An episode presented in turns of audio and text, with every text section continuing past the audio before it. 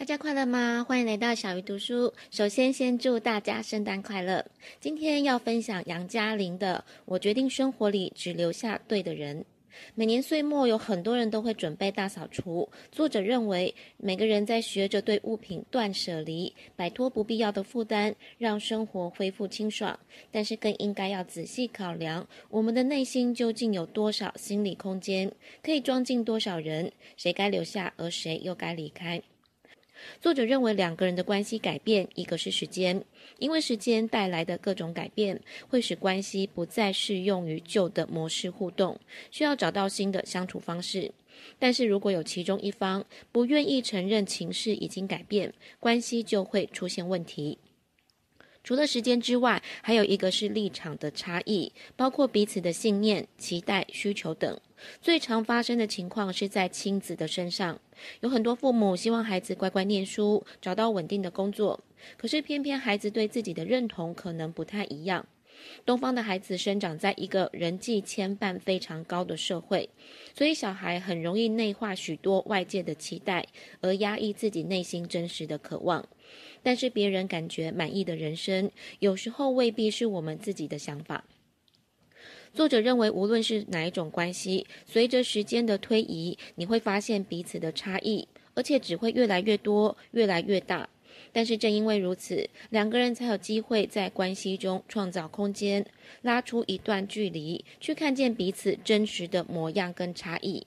而当这个真实的模样被你自己认同，也被别人接纳，你才有信心长成属于自己的独特，也不会害怕因此失去对方。有些人的出现是为了要教会我们重要的事情，也许是背叛、正直，或者是勇敢。而当事件落幕的时候，这些人会离开我们的生命。所以，如果我们不能接受，那心里就会住进太多的人，造成我们的负担。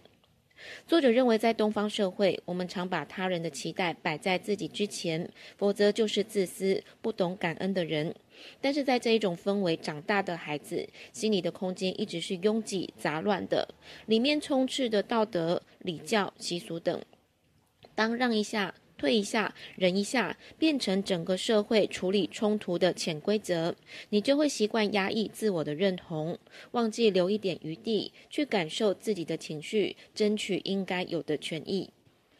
如果你还是保持着关系越多越好，期待自己跟任何人都处得来，借此来获得认同跟肯定，这难道不是另外一种囤积病吗？只是你把东西换成了关系。如果你愿意清理心里的空间，虽然看起来好像有一点无情，但是只要这么做，你才会真正的跟想要好好连接的人在一起。只有勇敢的把关系中造成你痛苦的包袱切割掉，你想要的幸福才会到来。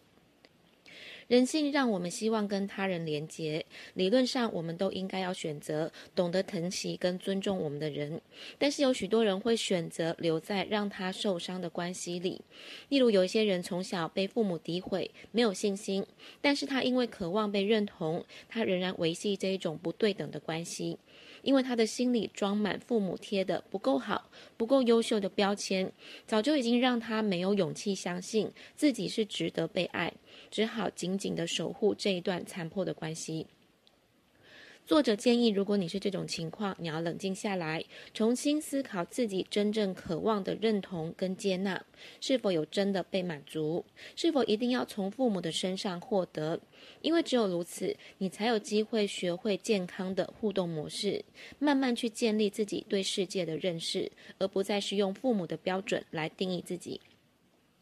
另外还有一种情况是需要被关注，这很常发生在从小被重男轻女的女性身上，因为成长过程被父母忽视，造成他们成年之后十分渴望离开家里，去投入另外一段关系，从当中获得归属感。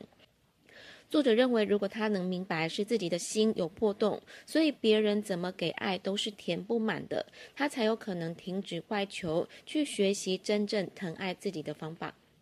如果你想要知道更多关于清理冷却的关系、感觉束缚的互动，我非常推荐看这本书。小鱼读书下一次要读哪一本好书，敬请期待。